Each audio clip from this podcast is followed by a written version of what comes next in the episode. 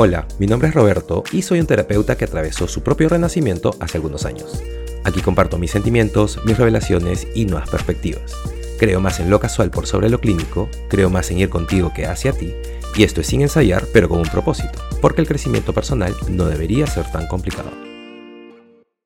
Si el tipo de persona a la que te sientes atraído no ha cambiado desde la secundaria o, digamos, desde el inicio de tus 20, eh, necesitamos conversar porque nuestros gustos en el amor deberían cambiar, al igual que nuestros gustos con la comida. Eh, mientras crecemos y evolucionamos, nuestra paleta de amor se expande eh, y debería, porque si no, significa que no estás creciendo en esa área. Ahora, no estoy hablando de estética, no estoy hablando de tipos, porque todos tenemos un tipo y eso probablemente no va a cambiar mucho. Puede que se expanda un poco, eh, pero ya sabes, yo en general eh, tengo una amiga que me comenta que siempre que, que, ve a la persona con la que salgo dice, son todas igualitas, eh, pero ese es un tema estético. Pero de lo que estoy hablando en este episodio es de, em, de la atracción como como un todo. Estoy hablando de dinámicas de una relación, estoy hablando de sentirse atraído por em, el espacio que es creado por cierto tipo de personas, ¿ok? Estoy hablando de cómo eres eh, tratado en las relaciones, cómo permites que las personas te traten en una relación. Ahora, esto es lo que sucede. Temprano en nuestras vidas tenemos experiencias en el amor que usualmente son caóticas y disfuncionales y tóxicas, eh, o sea, Básicamente estamos salpicando pintura, estamos explorando y haciendo lo que, lo que se siente bien, eh, pero también haciendo lo que se siente familiar. Eh, y si tú, como cualquier persona en este planeta, ha atravesado una crianza, una niñez y adolescencia disfuncional, eh, va a haber algo que se va a sentir familiar, lo sepas o no, con la persona que elijas amar. Eh, cuando estás en la secundaria o cuando, bueno, cuando eres joven. Y eso es normal eh, y está bien. Y luego, desafortunadamente, atravesamos un corazón roto y mucho caos y lágrimas. Empezamos a ser más conscientes y empezamos a crecer y empezamos a darnos cuenta que mientras estamos con alguien, descubrimos palabras como codependencia, y eh, estilos de apego y empezamos a aprender sobre nosotros mismos eh, y nuestros problemas, eh, entre comillas, nuestros miedos, como nuestro miedo al abandono y todas esas cosas.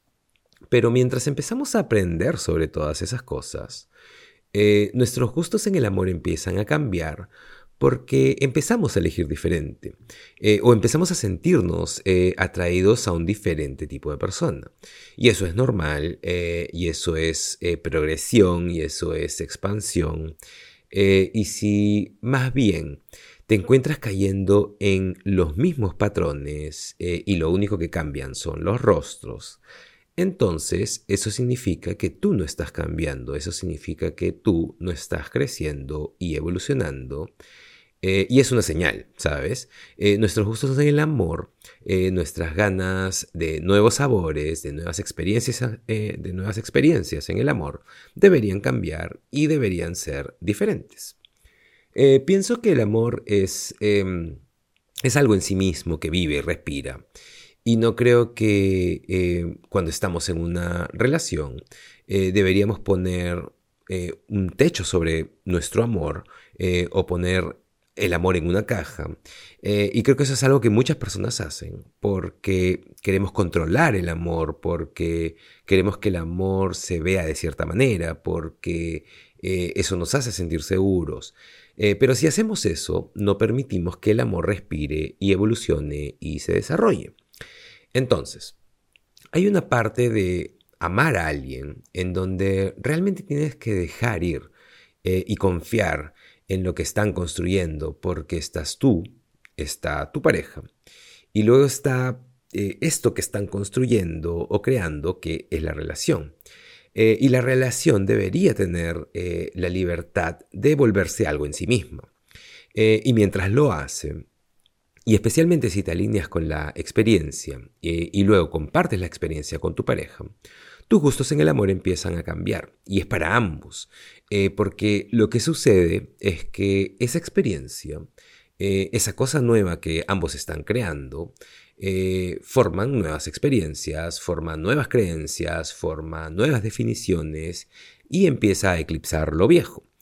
Y si no lo hace, pienso que es una señal eh, o una marca, eh, más un red flag más que una señal. si no lo hace, pienso que hay algo mal, porque entonces significa que estás, em, que, que estás saltando a viejos patrones, estás probablemente en algo eh, que no funcionó antes, pero que tal vez está bien ahora, pero la posibilidad es que no vuelva a funcionar nuevamente.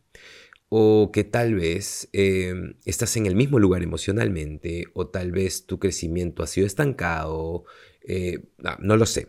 Eh, tal vez tienes miedo de intentar algo nuevo porque esto es lo que se siente seguro, em, y cómo o tal vez eh, no crees que mereces algo mejor, entonces sigues saltando a la misma eh, relación tóxica y disfuncional eh, o a la misma relación en la que no te tratan bien. Ahora, mientras empiezas a crecer personalmente, mientras empiezas a formar nuevas creencias sobre ti mismo y tus gustos en el amor empiezan a cambiar, usualmente lo que te atrae hoy, em, no, no, no, no, em, em, espera, espera, espera, usualmente lo que te atraía ayer, eh, tu yo actual, lo repele. Entonces, y no estoy, nuevamente, no estoy hablando de, tipos, eh, y, o sea, por ejemplo, eh, a mí me gustan los traseros. y no es que no me gusten los senos, pero me gustan los traseros. Y creo que siempre va a ser así. Y justamente eh, no es de eso de lo que estoy hablando, estoy hablando de, dinámicas en las relaciones, estoy hablando de, las cosas que corren por debajo, estoy hablando de eh, elegir los espacios eh, que, en los que escogemos vivir, los espacios que son creados por nuestra pareja, ese tipo de cosas.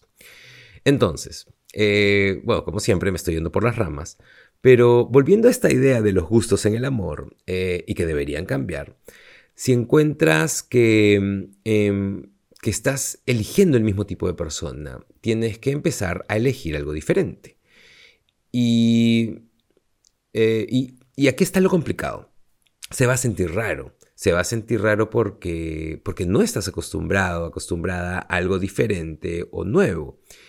Y con esa sensación podrías terminar huyendo o descartándolo o no dándole una oportunidad o tal vez culpando a la química o lo que sea, porque simplemente es algo que eh, sí, es, es, básicamente algo a lo que no estás acostumbrado, acostumbrada.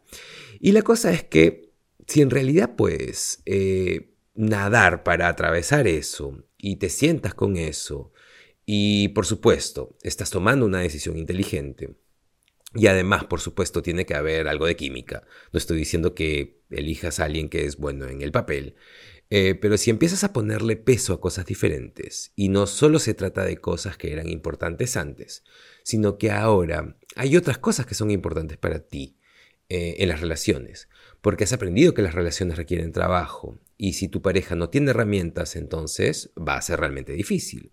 Entonces empiezas a ponerle peso a cosas diferentes y empiezas a, a alinearte hacia nuevas experiencias y luego con esas nuevas experiencias llega un cambio internamente, una transformación de tus creencias, eh, tus creencias sobre el amor, tus creencias sobre eh, cómo el amor debe verse, tus creencias sobre cómo el amor sano debe verse, eh, tus creencias sobre ti mismo, sobre lo que llegas a la mesa, sobre lo que mereces, todas esas cosas.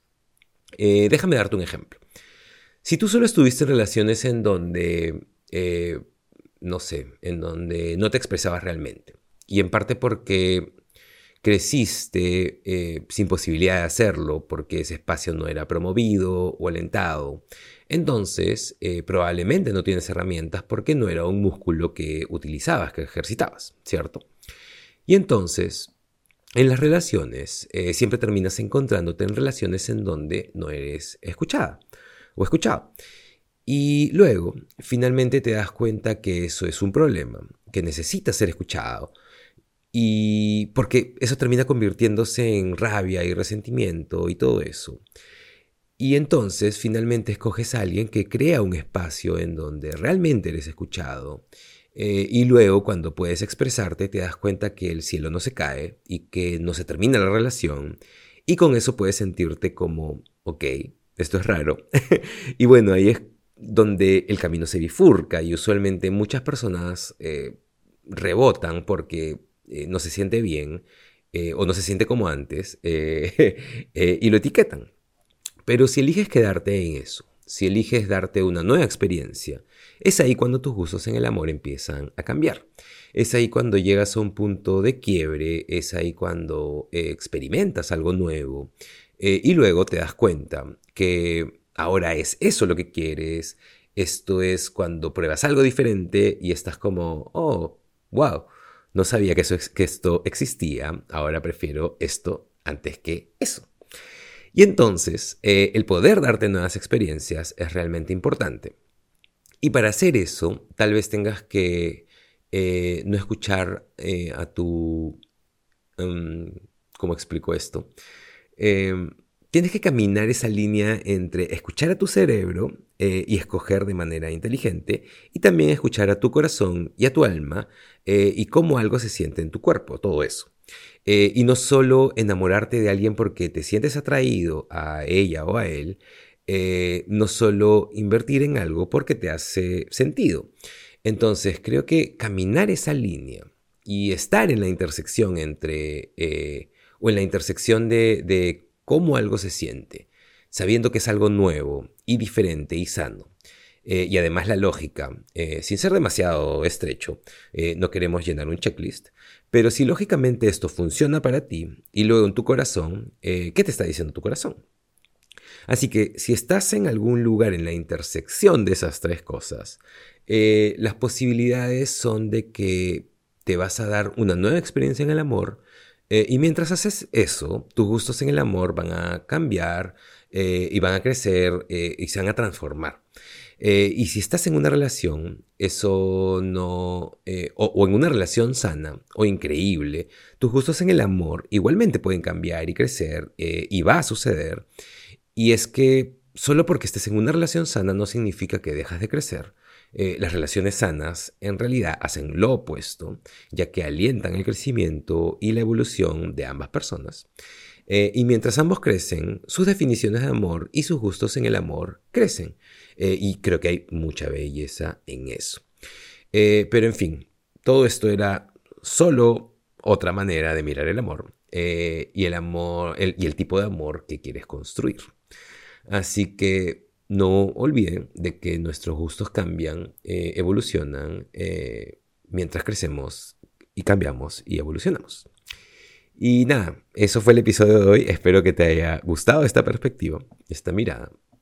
Y quiero contarles que nuevamente me voy a desaparecer unas semanas porque ya no voy a estar solo, voy a volver a Lima nuevamente a pasar tiempo con mi familia, a, a pasar tiempo con los amigos, tiempo de calidad Así que probablemente no tenga mucho tiempo para eh, dárselo al podcast. Pero nada, eh, ya a fines de noviembre vuelvo a Madrid y ahí volveré a retomar el podcast, ya en casa, ya en mi espacio, eh, con el tiempo que puedo darle, como siempre, al podcast. Así que nada, no te olvides de, igual hay más de 100, no sé, 30 capítulos, episodios. Así que puedes darles una escuchada, volver a escucharlos eh, y si crees que a alguien le puede gustar alguno, compártelo porque es la única manera de que este podcast siga creciendo.